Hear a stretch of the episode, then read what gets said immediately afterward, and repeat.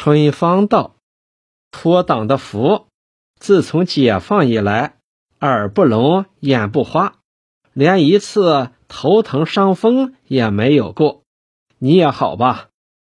杰华热情地抓住春芳双手道：“坐下，今天不要走了，就住在我家。”说着，头伸到门外喊道：“杨嫂，客人就留住在我们家了。”春芳忙拦住道：“不，我是来找你，有些事情想打扰你。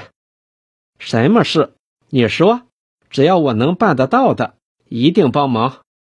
你是知道的，我们像去年遭受内涝，今年春荒很严重，做点芦席，度度灾荒。芦席又没人要，是来请你，千万拉扯我们一把。”为卢席找个销路。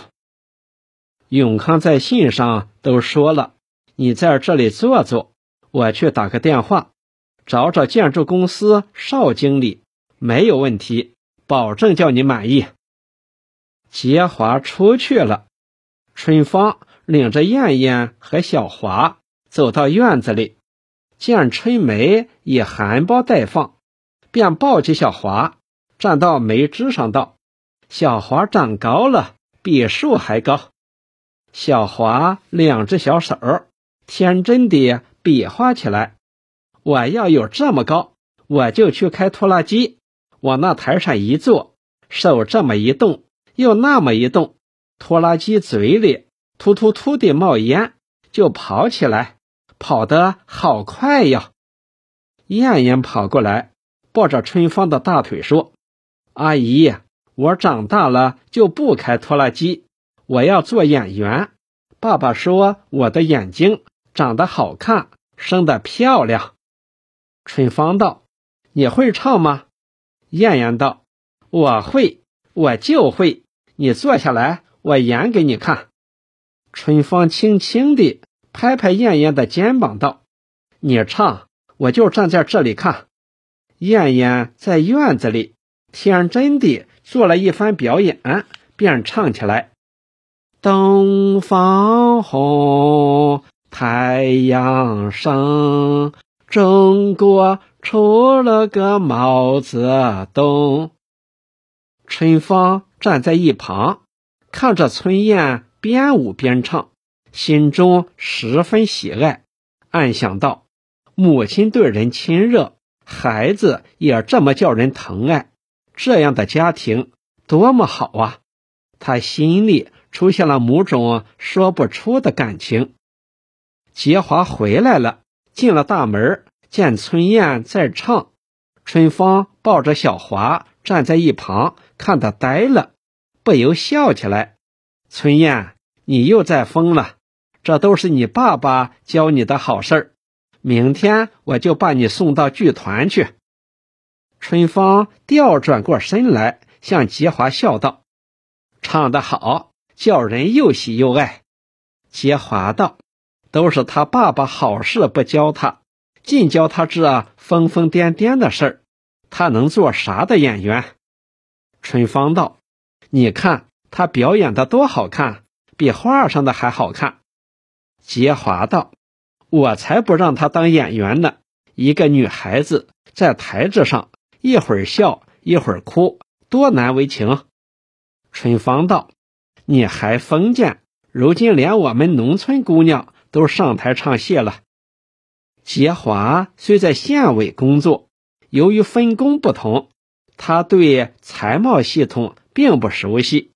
他跑到财贸部一了解，不仅县面粉厂和建筑公司需用芦席，其他各厂都需要。供销社也正在组织收购，这时能有人把芦席送上门来，简直是哑巴找到妈妈，没话说。杰华满脸对着笑容，向春芳道：“我写封信给永康，你们黄泥乡过去就有编芦席的习惯，能利用冬闲期间把群众组织起来，搞集体副业生产。”这个办法很好，一来可以开展家庭副业生产；二来又可以与救灾紧密结合起来；三来更可以利用这种组织形式，把群众引上集体的道路。生产资金如有困难，县委还可以支援你们。春芳道：“编出的芦席能有人要吗？”杰华道：“不仅我们县里需用大批芦席，供销社正在筹备收购芦席，供应天津和上海，支援国家建设。”春芳道：“只要有人收，芦席多得很。”我们一天就能做出几十张。杰华笑笑道：“派人去收，就不是几十张，是需要几千张、几万张。”春芳惊讶的伸伸舌头。杰华坐到桌旁去写信了。杰华写好信，交给春芳道：“你告诉永康同志，他的意见我一定转给旭东。农村。”要往集体化药物上走，这是绝对正确的。党一再教导我们，要我们引导农民往集体化药物上走。他的想法完全符合党的方针肉线。有什么困难，县委会全力支持他。春芳对杰华这些话虽不完全懂得，但是他能领会杰华话中的精神。对永康的赞扬，使他感到从未有过的一种幸福。他接过信，站起身道：“你真太好了，麻烦你半天，耽误你好多工作。啥时候啊到我们乡去？一定到我家去住几天。”杰华道：“你干嘛？坐下。”春芳道：“我该走了。”杰华伸手拉住他：“走到哪里去？”就在这里住两天，晚上我带你去看看戏，看看电影，在城里玩玩。春芳道：“谢谢你，我们带了两车芦席来，还有个妹妹在十字街口等我。”杰华道：“不用去了，我叫杨嫂去，两车芦席交给供销社好了。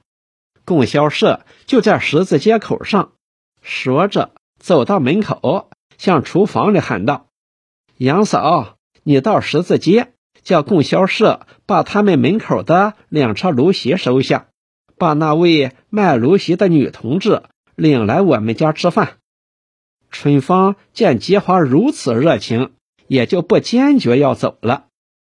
杰华打发杨嫂出门之后，斟了一杯茶给春芳，随口问道：“永康到了你们乡里？”还好吧，春芳见杰华向他打听永康情况，便顺口答道：“祝书记这个人再好没有了，工作又能干，又有办法，一天到晚奔波劳碌，人就化在工作里面了。